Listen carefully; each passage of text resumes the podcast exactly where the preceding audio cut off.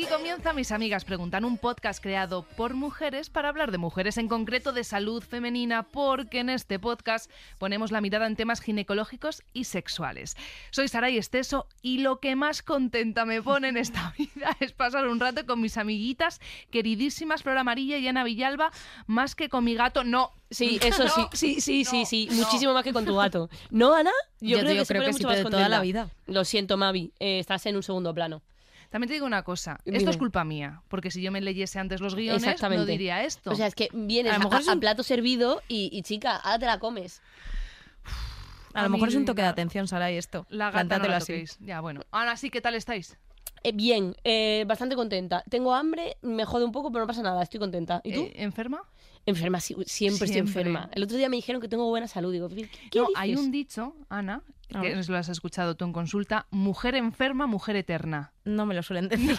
Ah, pero ¿me lo puedes decir a mí ahora? Sí, mujer enferma, mujer eterna. Esto es un dicho muy Gracias, popular. es de- como mala hierba nunca muere. Sí, algo Vale. así. Eso prefiero no. No, Lo- no. Lo, de anterior. Vamos, yo lo escucho siempre, mujer enferma, Pues no me moriré en la vida porque yo estoy Pues todo el día mira. Yo enferma. llevo una racha mala también, o sea Sí, que... tú también. Toda la vida haciendo el podcast. Toda De verdad. Bueno, hoy traemos un tema teórico y práctico. Sí, como un examen de conducir. Porque queremos hablar de mamas, de tetas, pero además vamos a aprender cómo hacer un buen reconocimiento de nuestras propias mamas, que es súper, súper necesario. A ver, a mí esto me viene fenomenal porque así dejo de darle la chapa a esta persona y de intentar acudir a su consulta porque luego nunca voy. Eso es el problema, que es que Digo, intentas, pero ya. nunca jamás ha venido. Eso es un poco resumen vez de, en de toda la mi, vida. de mi existencia. Eso sí, dudas por WhatsApp, muchísimas. Muchísimas. no paro, ¿eh? No para. Pero ni un segundo. Eh, bueno, de estas ya no te haré porque hoy voy a aprender a, a hacerme una autoexploración. Porque para empezar, Ana, ¿por qué es importante tener controladas nuestras mamas? Bueno, pues es muy importante porque el cáncer de mama hoy en día es el cáncer más frecuente en las mujeres. No es el más frecuente en total porque yo creo que de momento todavía sigue por encima el cáncer de pulmón, si no me equivoco, pero sí que es el más frecuente en, en femenino, ¿vale? Entonces, eh, también estamos viendo que eh, la edad en- de aparición del cáncer de mama está disminuyendo. Ahora mismo los programas de cribado, el cribado no sé si lo que es, imagino que sabéis lo que es el cribado poblacional, es aquel en el que se intenta detectar una enfermedad frecuente en toda la población. El cribado de cáncer de mama es intentar hacer mamografías a toda la población femenina de España, A cholón. a cholón. Aleatorio. Aleatorio no, está fijado por el Estado. No, sí, pero digo, un número de mujeres. un No, un número no, a todas. ¿A O sea, la idea es hacer un cribado poblacional a toda la población, mira. que en España en la seguridad social empieza a los 50 años y se hacen mamografías cada dos, siempre y cuando no tengas antecedentes. Vale. Entonces, como os decía, con esto estamos bastante cubiertos para el diagnóstico del cáncer de mama, pero como la edad de aparición se está adelantando y realmente, aunque la mayor parte de incidencia aparezca a partir de los 50, puede ocurrir antes, es importante que antes de esto nosotras nos vayamos explorando el pecho. Vale. Eh, yo quiero empezar con una pregunta bastante básica. ¿Tener el pecho grande o pequeño? quiero decir, en este caso, ¿da igual o puede ser peor tener el pecho grande? Porque igual no te notas el bultito. Da igual, realmente da, Da igual. igual. Sí. Los cánceres de mama a veces son palpables y a veces no lo son Mm, y te da un poco igual. Es, hombre, es cierto que una mama más grande es más difícil de explorar, pero no implica mayor riesgo de cáncer de mama en realidad por tener más pecho. O sea, más volumen no hay más riesgo. Vale, perfecto. Hombre, sí, tú y yo de todas maneras. yo iba a decir eso, digo, tampoco el estamos... o sea, volumen, pues oye. preocuparme justo por eso, chica, pues un poco absurdo, pero bueno. Eh, pues mira, si quieres, Ana, eh, podemos empezar por, por, por intentar explorarnos o que nos expliques cómo funciona para luego ya ir hablando de los bultitos y de lo que puede pasar. Vale, pues a ver, lo primero de todo, ¿cuándo autoexplorarnos? Porque tú esto no lo puedes hacer cuando tú quieras, Ah, a lo ¿no? largo del mes, no. Anda. Yo imagino que vosotros os habéis dado cuenta, no sé si os pasará, a mí sí que me suele pasar La regla. que eso, Sí. que justo antes de la regla, durante la regla, el pecho puede aumentar un poco de tamaño Y duele como la madre que parió. Eso es, se pone como más denso y duele. Y además duele. Entonces, si tú te haces una autoexploración justo antes de la menstruación, vas a notarte un montón de bultitos, la mama súper densa, ahí no vas a diferenciar nada. ¿Qué suele ocurrir si esto pasa? Que acabas asustadísima en urgencias suscribiendo a tu amiga ginecóloga Sí. porque te has palpado 25 cosas. Claro. Entonces, eso muy poco recomendable porque no tiene mucha eficacia, no tiene mucha utilidad. Entonces, siempre recomendamos después de la menstruación, el momento en el que el pecho está más, como más tranquilo, por decirlo de alguna manera, más, menos denso, es justo después de la menstruación y aparte te sirve también para así darte cuenta y acordarte de cuándo lo tienes que hacer. Si tú sabes siempre que el último día de regla o al día siguiente de terminar la regla te vas a explorar, pues así te acuerdas también de cuándo hacerlo. Ah. De todas maneras, tampoco es para obsesionarse, ¿no? O ahora, que después de cada regla, tengo que estar... a- Yo, hombre, no estaría mal, ¿no? Pues ya sabes. Pues o sea, no para ahora. obsesionarse, pero es verdad que realmente te conlleva que 30 segundos, un minuto Ya. de tu día, Vale. quizá mensualmente pues tampoco a lo mejor te aporte tanto, pero bueno, que si puedes hacerlo una vez cada dos, cada tres meses, no está mal. También cuanto más te explores, más conoces tu pecho, que yo eso es lo que le digo a todo el mundo. Hmm. Porque te dicen, claro, es que yo me toco y me palpo bultos. Efectivamente, siempre hay cosas. En las mamas Vale. siempre hay cosas. Pero si tú te exploras todos los meses, te conoces perfectamente como tus bultitos, tus- tus asimetrías, tus cosas, y entonces si un día aparece algo nuevo, lo vas a notar. Si Nunca tú habíamos nunca te hablado de esto. exploras, no, es verdad que No de me esto no se suele preguntar. que No. tengo una teta más grande que otra. Casi todo el mundo es fisiológico, Sí, es ¿no? natural. También, pero Sí. la, la diferencia es un poco ridícula. Bueno, bueno, sí, Te a ver si... es que el tuyo creo que también. Vale, no, sí que nos hemos visto, joder, nada que nos hemos visto desnudas. No, pero que sí, que es Como verdad. O sea, yo también, vamos, todo el mundo, yo creo. Y los pies. Sí, o sea, creo que sí. Es que simétrico en el cuerpo no hay nada. ¿Nunca habéis visto esas fotos que parten la cara por la mitad y que se te igualan Nos las dos derechas? Yo soy asimétrica por completo. pero que además normalmente con el lado derecho eres feísimo y con el izquierdo de repente eres bellísimo. Yo Vale, Pues ser. eso con el pecho. Pasa con las mamas. Vale. Claro. ¿Cuál tenéis más grande? En Izquierda. La izquierda creo que también. Sí, yo la Sí. derecha. Anda, Pero mira, mira cómo se la agarra la tía. cosas esto. Mm. Eh, eres buena persona si tienes la mama izquierda grande y No. una desgraciada si es la derecha. Perdiste. Bueno, Bueno, eh, nos va- exploramos, Venga, ¿no? vamos a Venga, explorarnos. sí. Vale, eh, a ver, eh, venía poco preparada y no había leído el guion y resulta que nos tenemos que tocar aquí en directo Sí, sí, claro. para autoexplorarnos. O sea, os voy a enseñar a exploraros el pecho en, aquí en el podcast. Vale. Eh, ten en cuenta Vale. que nadie nos ve. Entonces tienes que explicar muchas cosas hablando. Vale, Vale. O sea, yo vengo Y siempre Yo- olín, así yo- que... ¿Qué? No, que si tú estás con la regla. No. Vale, yo tampoco, yo acabo de terminar. ¿Y tú? Yo hace una semana terminé. Yo regular. ¿Tú, re- tú- ah, tú regular. Eres mala persona. A mí llevas sin venirme la regla unos meses, Saray. Y eso es porque... ¡Ah! embarazadas!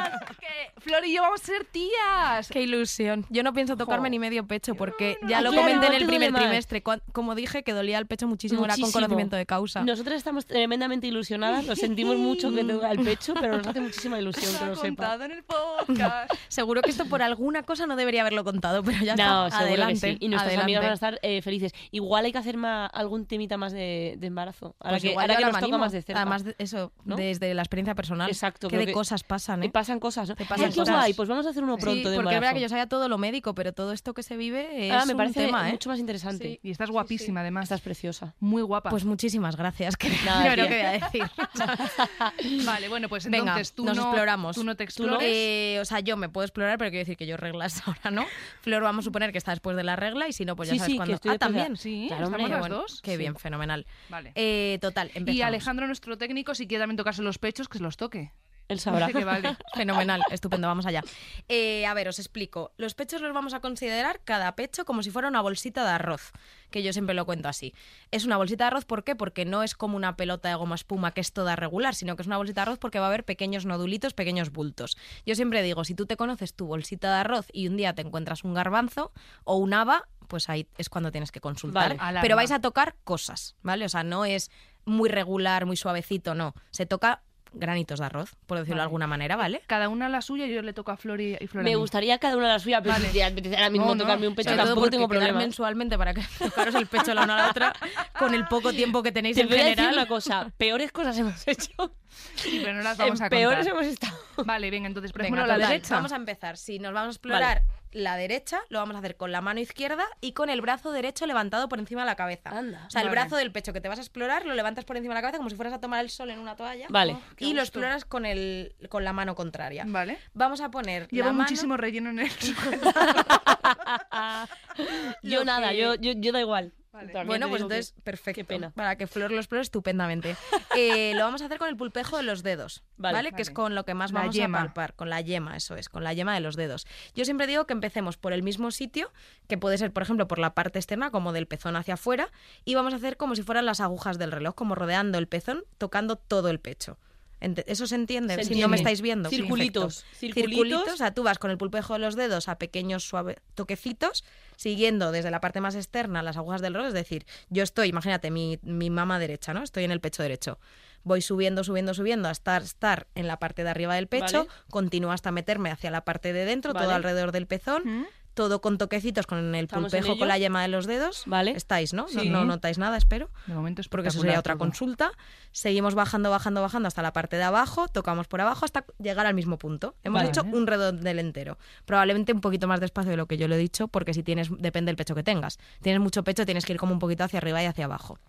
Muy importante, que siempre se olvida. Una vez hayamos hecho todo el redondel, siempre en el sentido de las agujas del reloj para no dejarnos nada, retroareolar por detrás del pezón. La areola es la zona del pezón, ya lo sabéis. Oh, Vale. siempre por detrás. Pero te duele ahora, Tampoco no te se puede un podcast de pechos No y de repente no que te te, dé duele. cosa No, la pero-. Porque sabes que me da cosa todo, que veo pero sangre y me todo, es que desmayo. pero tocarte Ya. un pezón. No, yo estoy bien.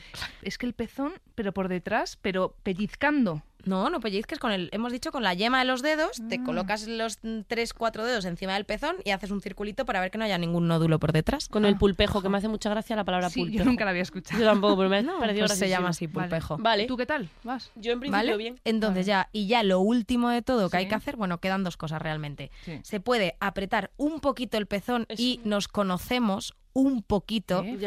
Porque hay gente es que, viene a consulta que diciendo que le sale liquidito por el pezón, pero es porque te has apretado. No me lo puedo o sea, yo por más que aprieto, luego no consigo que salga nada, No con lo lo cual es que te has apretado muchísimo. Pero madre Entonces mía. es, pues nada, una palpación ahí mínima a ver si saliera algo o no.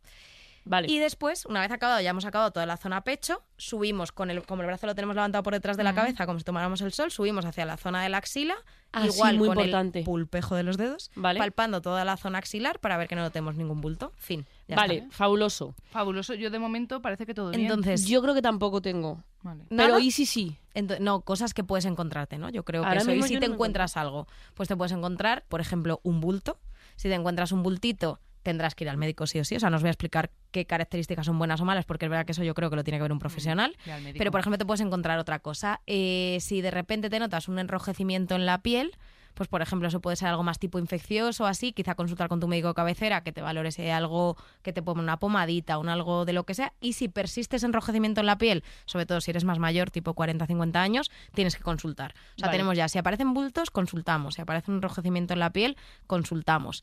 Eh, ¿Qué más nos puede ocurrir? Si, por ejemplo, sale líquido o sangre a través del pezón, Dios mío. cuando apretamos, Dios eso es muy importante consultar Vale. también. Pero corriendo, además. Cuando a lo mejor una cosa así que toquemos no hay que consultar, pues imagínate que tú en el pecho no te palpas nada, pero te tocas la axila y te notas a lo mejor un bultito un poco doloroso. En la axila, ¿sabéis que hay como los ganglios de la garganta que se te Sí. inflaman cuando estás malo? Pues si hay un bultito un pelín doloroso, puedes esperar unos días porque igual se quita. Vale. Que a lo mejor hayas tenido un granito de depilarte, te ha Ay, yo salido lo noté el hace ganglio poco. y se te ha quitado. Se me ha quitado. Sí. Pues Muy sí. bien depilada estás. Es que llevo láser. Ah, vale. O sea que no. Vale, vale, si vale. se te quita, para que veáis que nos estamos explorando de verdad. Ahora mismo estamos viendo el sobaco a flor.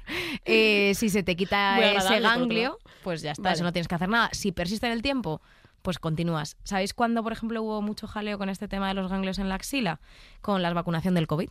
¿Por? Porque salían unas adenopatías, unos ganglios súper grandes en las axilas. Claro, la gente se asustaba un montón, además persistía a tiempo. Ostras. Y hemos hecho un montón de ecografías axilares por este motivo. Y nada, Y no- luego ya, no, no es nada malo, o sea, luego se quita, pero es como que el- esa zona se inflama por ponerte la vacuna. Vale, y entonces cuando vamos al médico, ¿qué tipo de pruebas nos hace el médico para determinar si es un tumor eh, benigno o maligno?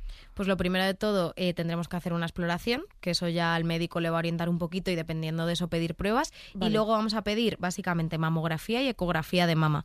La mamografía por debajo de los 40 años no se suele solicitar, Vale. porque son mamas que normalmente son como muy jóvenes, muy densas y no se ve bien, pero sí que por encima de los 40 años se suelen pedir las dos cosas, mamografía y ecografía. Maravilloso. Eh, ¿La mamografía eh, es como la ecografía, pero en la mama? No, la ecografía va a ser de la mama, o sea, ecografía Ah, vale. de mama. La mamografía es lo que te aplastan. Sí, justo. La Dios, mamografía es como si fuera, un- imaginaos como una placa de toras. Sí. Lo que pasa que es en la en el pecho, entonces te aplastan el pecho. Es como sí. una sandwichera, pero en el, en el pecho. Sí, que hace que da rayos y hace placas. Oye, y, Sí, Madre de Dios. ¿y los pechos operados? ¿El procedimiento de autoexploración es lo mismo? O no hacen Pues es más complicado, la verdad. Eh, si pregunta. son prótesis retropectorales, ¿sabéis? Las prótesis se pueden colocar de dos maneras. Detrás del músculo. por detrás ¿no? del músculo Mm. pectoral o por delante del músculo pectoral. Saraí, ¿te estás informando de esto o qué? Hombre, pues sí. pero no tengo dinero. Bueno, Perdón. tiempo al tiempo. Eh, si lo colocamos por detrás del músculo, como la glándula mamaria queda por delante y sigues pudiendo explorarla normal, no pasa nada. Vale. La exploras y no hay problema. Si se colocan por delante de la glándula, pero eso la verdad es que ahora es muy raro. Yo ya no veo casi prótesis así, sobre todo las colocadas como más recientes. Pero si se colocarán ahí sí que dificulta la exploración, porque ya estamos ahí, pues eso que ya palpamos más prótesis que glándula. Claro, qué Entonces es más difícil. Pero es que ahora casi todas son retropectorales, son por detrás del Mm. músculo. Así que en ese sentido no hay problema. Sí que la mamografía se hace un poquito especial porque no puedes apretar Claro. Tanto. Es que me lo Claro. imaginado Pero se eso. puede, está ¿eh? ya, claro. pero sí se puede hacer. Pues vamos a escuchar la primera duda de nuestra amiga, que de hecho es algo muy común. Hola chicas, yo para el podcast de hoy tenía una pregunta. Eh, Mi madre tuvo cáncer de mama a los 45 y que es bastante pronto. Entonces me preguntaba si yo, que ahora mismo tengo 30, debería empezar a hacerme revisiones. Sé que empiezan más tarde, pero si en mi caso ya tengo antecedentes familiares, sí sería bueno. Bueno, ya me decís, gracias. De nada. Te voy a dejar a Ana Villalba que respondas a esta pregunta, pero como mi madre también tuvo cáncer de mama, aunque un poco más mayor y yo también tengo 30, creo que podría responderla yo. Pero te voy a dejar. ¿Quieres No, me estoy flipando, porque igual lo hago mal. No, pero que igual, igual sí. ¿Estás Eh, informado? o sea, bueno, yo creo, en, en su momento me informé. Yo creo que, mm, que en principio depende también del tipo de cáncer que, que tuviera su madre. El de mi madre en principio me dijeron que no era genético y que entonces mm, yo no tenía por qué hacerme pruebas antes de lo normal. Vale, sí, es más o menos así. Realmente la mayor parte de cánceres de mama no son hereditarios, como hasta un 80% no tienen asociación como tal genética, aunque sí que es verdad que si en una familia hay mucho, mucha carga de cáncer de mama, es decir, no encontramos un gen como tal, pero sí que pues tu tía tuvo un cáncer de mama, tu abuela Ya. tenía un cáncer de mama, tu madre, o sea, mucha asociación, sí que conviene adelantar un poco las, las revisiones. Una cosa con la que no nos pillamos los dedos, por ejemplo, o sea, esta, esta amiga, su madre tenía un cáncer de mama, no conozco nada más de su historia ni nada por el estilo, pero a priori con 45 años un estudio genético y solo un caso en la familia no estaría indicado. O sea, Vale. no sospecho que haya un gen en concreto que nuestra amiga pueda tener. Sí que es verdad que por tener un familiar de primer grado afecto de cáncer de mama, sí que solemos recomendar hacer revisiones un poco antes de tiempo. Como os decía, nosotros aquí en España la seguridad social se cubre a partir de los 50 años. Ok. Pues hombre, si su madre lo tuvo con 45, yo sí que a esta amiga le recomendaría adelantarlas un poco. Pero eso, es- yo por ejemplo, si eh, llamara al médico, o sea, ¿me lo indicaría mi propio médico o tendría que pagarlo por sanidad No, no, si tú tienes antecedentes familiares, lo que hace el médico es mandarte al médico de uy, perdón, al, Al- médico de cabecera, no, que ya estás ya allí. estoy allí. Lo que hace es mandarte al ginecólogo y que él evalúe tu riesgo. O sea, te suelen enviar a unidades de mama. Yo, de hecho, vamos, eh, paso consulta de mama y nos envían muchas pacientes así. Te envían a la unidad de mama, te, tú haces un riesgo personalizado de esa paciente y con eso decides qué tratamiento, vamos, vamos, Sí, qué sí. seguimiento hacer, Vale. perdón, no qué tratamiento. En este caso, una cosa con la que no te pillas nada los dedos, por ejemplo, es recomendar a esta amiga que se haga revisiones a partir de 10 años antes del diagnóstico de su familiar más cercano. Anda. Entonces, ella tendría que empezar aproximadamente a los 35, entre los 35 Claro. y los 40 años. Como es por debajo de los 40, puede empezar con ecografías de mama y luego ya a partir de los 40 añadir mamografías. Por lo general las mamografías las recomendamos hacer cada dos años para no radiar tanto la mama durante tanto tiempo, pero las ecos sí que pueden ser anuales. Eso habría que valorarlo, ya te digo, con su ginecólogo que evaluará exactamente el riesgo dependiendo del tipo de tumor de su madre. Entonces, ¿tiene que empezar a hacer algo? No, porque es pronto. Vale. Quizá en cinco o seis años empezar a plantearse hacerse alguna eco, etcétera. Yo creo que ahí sí que merece la pena, porque aunque no haya un gen en concreto, un poquito el riesgo sí que lo tienes aumentado. Y una pregunta, eh, cuando, es que yo ya no me acuerdo cómo fue en el caso de mi madre, la verdad, pero cuando tú tienes un cáncer de mama, te tratan y tal, luego te dicen qué tipo de tumor era el tuyo. claro, O sea, sí, Lo sí. estudian, ¿no? Sí, o sea, eso Vale. cuando, de hecho, en el diagnóstico ya lo decimos. Ah, ok. O sea, por ejemplo, así un poco como a grosso modo, a ti cuando te diagnostican un cáncer de mama, te dicen si tiene receptores o no hormonales y otro receptor que se llama ER2. Imagínate. Vale. Eh, entonces, por lo general, los cánceres de mama que más se asocian a síndromes genéticos son los que no tienen receptores hormonales, que eso es algo que casi todo el mundo sabe, que te dicen, no, el mío sí que respondía a, hormon- a hormonas. Pues suelen ser los genéticos los que no tenían receptores hormonales, tampoco suelen tener ER2, es decir, que son como negativos para todo, triple negativo se llama. Vale. Y aparte que aparecen generalmente más con menos con menor edad, más Vale. pronto de estos 45 años. Vale, entonces hemos aprendido que algunos son genéticos y otros puede que no. La pregunta de nuestra siguiente amiga va por ahí. Hola chicas, he escuchado hablar sobre el cáncer de mama genético, que creo que es el que tuvo Angelina Jolie, y el caso es que en mi familia, tanto mi madre como mi tía han tenido cáncer de mama, así que no sé si me podríais explicar en qué consiste este tipo de cáncer. Vale, pues a ver, os cuento. Esto lo que hay que hacer es evaluar si tú tienes, a esto de cáncer genético del de Angelina Jolie, lo que nosotros tenemos que ver es evaluar si tú tienes un gen en concreto que te pueda provocar este cáncer de mama. O sea, no, el hecho de tener un par de familiares que te hayan tenido un antecedente de cáncer de mama no implica que sea un síndrome genético. ¿Vale? O sea, tú Vale. en las familias de alto riesgo, que en este caso, por ejemplo, dos familias de cáncer de mama tendría que ser por lo menos uno por debajo de 50 años para hacer el análisis, si no, no se considera que tengan riesgo de tener el gen. Eh, en esta familia nosotros estudiaríamos ese tipo de genes, que los más conocidos son el BRCA1 y el BRCA2. Ese sale, ese lo en yo todas escuchado en, partes. en 20.000 sitios. Sí, pero porque además hemos visto una serie que sale, es que esto ya lo hemos sí, hablado preparando el podcast. De me- Type. Ah, digo, se me ha vuelto a olvidar el nombre de Bold Type.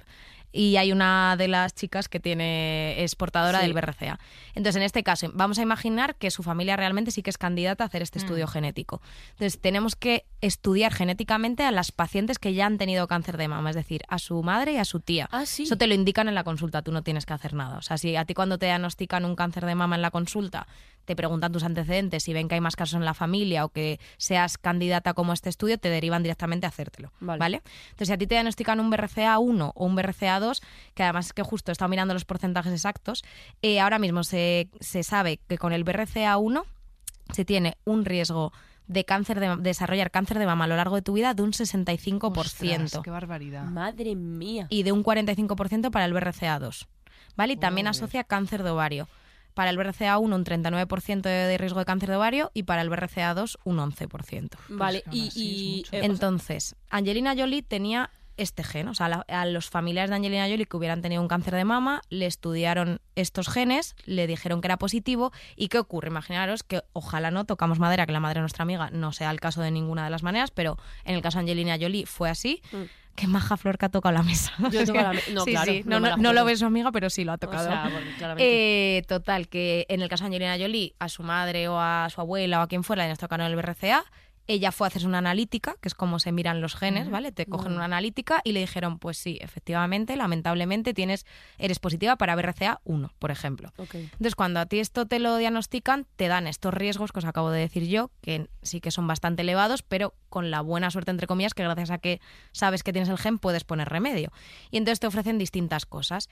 Podemos hacer o un seguimiento súper, súper exhaustivo para que si te sale un cáncer de mama, o sea, gracias a Dios también, por ya que estoy diciendo como cosas muy malas y que dan mucho miedo, gracias a Dios hoy en día el cáncer de mama es súper curable. Sí. ¿Vale? O sea, es, eh, tenemos muy buenos tratamientos y se cura en un alto porcentaje de Porque mujeres. una pregunta que te iba a hacer eh, ahora que hablas de curar, eh, no tiene nada que ver. O sea, tú tienes más probabilidades de tener el cáncer con- si tienes este gen, pero mm, curarse o no, ahí no, o sea, eso no tiene nada que ver. No tiene nada que ver. Lo que pasa que es verdad que como suele aparecer en edades más jóvenes, Ah. sí que es cierto que si a veces es un poquito más agresivo y que si tú no conoces que lo tienes, pues igual te diagnostican tarde. Vale. Pero claro, si ya lo conoces, que ya sabes que lo tienes, es verdad que te vamos a estar revisando cada muy poco. O sea, Vale. nosotros estas pacientes las vemos en consulta cada seis meses y siempre con pruebas de imagen. Le pedimos ecografía, mamografía y resonancia magnética a la mama. Y así cada seis meses. Y le hacemos ecografías también vaginales para ver los ovarios Claro. y o sea, están súper controladas.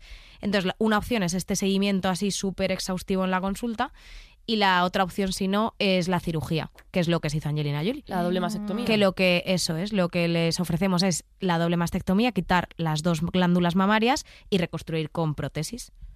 Vale, bueno. Vale, bien. eso lo hace, o sea, pero eso lo pagaría la seguridad social, o sea, si yo si tengo- tienes un BRCA, sí. O sea, si tú tienes un síndrome genético diagnosticado, está cubierto por la Seguridad Social la prevención. Entonces te ofrecemos lo de la doble mastectomía y luego cuando tú ya hayas cumplido tu deseo genésico, es decir, que tú ya hayas tenido los hijos que hayas querido tener, se te ofrece quitarte los ovarios.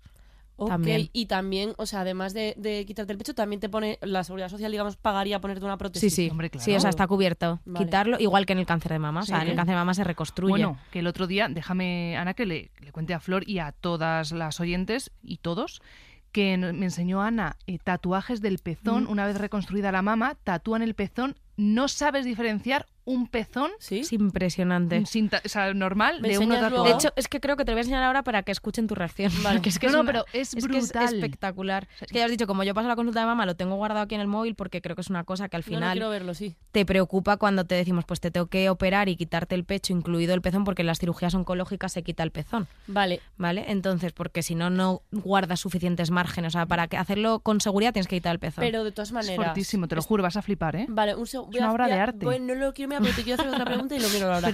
Una, una cosa. A ver. Si ya me, me quitas las dos mamas, ya no me puede salir. el- Porque igual me sale un ganglio maligno en la axila, como no, hemos porque dicho. si no tienes glándula mamaria, que es donde Ya nace, o sea, en la axila no puede nacer el tumor. Vale. Nace en la glándula y se, Y va, se a la axila. Vale, Eso vale, es. perfecto. Eh, eso es. Lo que sí, que si te, tengo- si te quito las dos mamas, te tengo que quitar los dos pezones para disminuir el riesgo casi al 100%. Ok. ¿Vale? Pero la sigla la dejamos tal como- La axila tal cual porque ahí no nace. Una cosa, Vale, ¿este es el tatuado? Sí, sí. Esto es una bastada. Vale, dime. ay, no me digas nada. Esto no es tatuado. Eso es tatuado. Hombre, mira Estás la foto arriba, si es que arriba está sin pezón porque es la mastectomía. Dios, qué fuerte. Eh, Es un que queda genial. lo- los, Los tatua- tatúan. Tremendamente. re- ¿Me Una podéis cosa. dejar de Madre dejar sola mía. cuando doy aplausos? Pero Sí, es que, es que es un podcast y un podcast no aplaudes. Es que yo No, ya es no puedo le más. encanta aplaudir. Está aplaude, que yo estoy viendo esto. no, es de locos, ¿eh? Joder. Oye, eh, que tenemos una última No, perdón, no, nota de no voz. Lo, no lo había visto esto nunca tan... O sea, No, no, alucinante. ¿Alguna vez? Bueno, no, no sé si había visto. Me lo mensaje. antes de la síndrome de voz, si puedo concluir para nuestra amiga, Sí, es perdón. que si en, su, si en su hospital, o sea, si sus ginecólogos o sus oncólogos de su madre y de su tía no les han ofrecido el estudio genético, quiere decir que no, es- no se cree que tenga este gen. Vale. Entonces simplemente está un poco más asociados los cánceres de mama en su familia, con lo cual se tendrá que hacer pruebas anuales, probablemente eso como entre 5 o 10 años antes de que haya aparecido el primer caso, pero como tal no hay síndrome genético, ¿vale? O sea, eso te lo cuentan los ginecólogos. Vale, Vale. correcto. ¿Ya puedo dar paso al siguiente? Adelante. Pues siguiente nota de voz. Hola chicas, ¿qué tal? Eh, bueno, lo primero, enhorabuena por el programa porque lo hacéis genial y la verdad es que con los temas que habláis ayudáis muchísimo a, aquí a las amigas. Y luego, segundo, tengo una duda y es que resulta de que yo tengo un fibroadenoma quístico en la mama izquierda. Me lo diagnosticaron hace tiempo, pero me dijeron que nada, simplemente que me hiciera controles periódicos y, y poco más. Pero es que a mí me molesta y ya pues me está dando un poco de miedo porque además hace unos años a una tía mía le diagnosticaron un cáncer de mama y la verdad Yo, es que me gustaría saber un poco qué es lo que qué es lo que tengo que hacer. Un besito y muchísimas gracias. Fibrodenoma quístico me parece una pedazo movida como para no estar asustada. Eh, pues es una cosa completamente benigna. Ah. Si, escuchad, si... Escuchando. Escucha, te estamos, te estamos escuchando. Escuchando. No, no, me- Vale, puedo decir que a las siete y media de la tarde trabajo muchísimo hoy, lo sé. Escuchad y estamos Escucha, atentamente joder, escuchando. tronca, yo escuchándote. Me estaban mirando Horas. más que nunca. Ya. Además, que lo que yo quería decir es si, escu- si escuchasteis el anterior podcast, el de miomas, Lo escuchamos. yo expliqué que los miomas eran como unos bultitos de la zona del músculo Sí, de la mama, etcétera, pues se parece al fibroadenoma, unos en el útero, otros en la mama. Ah, es parecido, es un tumor benigno, o sea, son eh, bueno, se llaman ¿Bultitos? sí, como células fibroepiteliales, pero es un tumor benigno, un tal bultito en una mama completamente bueno, no maligniza. O sea, si tú tienes un fibroadenoma, que de hecho simplemente por imagen ya se sabe lo que es, porque los radiólogos lo diferencian bien, e incluso a veces lo biopsian y ya si tienes un fibroadenoma biopsiado que ponga que es un Es que eso es buenísimo. Claro, No que es, nada. que es fibroadenoma y nada más, es eso. Con lo cual, aunque te haya sonado fatal, es una cosa completamente benigna. Vale, ¿y qué hacemos con él, como dice nuestra amiga? Pues nada. La verdad es que pues tiene, o sea, lo que le han dicho tienen todas las razones, que no Ya. puede otra cosa. O sea, porque cuando nosotros tenemos una lesión benigna en la mama, realmente, si yo me meto a operarte todo lo que te diagnostique, porque a lo largo de la vida las mujeres no salen muchas cosas, a veces no Nos salen salen una de cosas. salen quistes, que es verdad que aumentan con las reglas, etcétera. Entonces, si tenemos eh, una lesión benigna y me meto siempre a operarla y a quitarla, al final estéticamente la mama queda fatal. Sobre todo, es, aquí sí que importa el tamaño de la mama, porque si tú tienes una mama muy grande y te quito un fibranoma de dos centímetros, no se Pero nota. como Madre mía, lo quites a a mí, Madre mía, clarinas. madre Pero mía. si tienes una mama chiquitita, pues claro, te hago un apaño que siendo una lesión benigna, pues ¿para ¿Pa qué? qué? ¿Pa qué? O sea, tú no Vale. te quitas un apéndice si no lo tienes malo, pues ya está, ¿no? Lo mismo. Entonces yo le diría que no se preocupe y que cuando lo quitamos, pues uno, si es realmente molesto, o sea, sí que es verdad que si ha crecido mucho y justo te cae en el aro del sujetador y estás que no puedes ya, o sea, sí que hay mujeres que dicen, es que no me puedo poner sujetador de deporte de lo que me molesta porque justo me cae ahí. Ya. Bueno, pues ahí sí. O sí, es verdad que de repente crece de manera desmesurada, o sea, llega un momento en el que ya se te ve, lo palpas, ha crecido muy rápidamente, pues ahí sí lo quitamos. Porque no duele, ¿no? Pero no, doler como tal no duele, te puede molestar porque al final es un bulto contra el sujetador. Ya, Pero entonces, si esta amiga está un poco molestilla, sí, pero sobre todo yo creo que es que está preocupada por lo del tema de la tía, el cáncer de mama, etcétera, pues yo de momento le diría que esperase, porque por lo que cuenta dice que se lo llevan controlando ya un tiempo y no ha crecido. Entonces yo le diría que esperase, que intentase no tocarlo y que por lo de que su tía tenga cáncer de mama no se preocupe porque además no es un familiar de primer grado suyo, que Hmm. primer grado es eh, padres y hermanos Hmm. y ya está. Entonces a priori su riesgo de cáncer de mama no está aumentado. Vale, muy bien. Vale, fenomenal. Y como siempre terminamos la sección eh, con mitos, porque yo lo, lo llamo mitos y leyendas, pero me has quitado Hoy- la palabra ya, leyendas. Hoy te he puesto solo mitos por la tontería que dijiste el último episodio. Vamos a poner un temazo. Martes antes de almorzar, una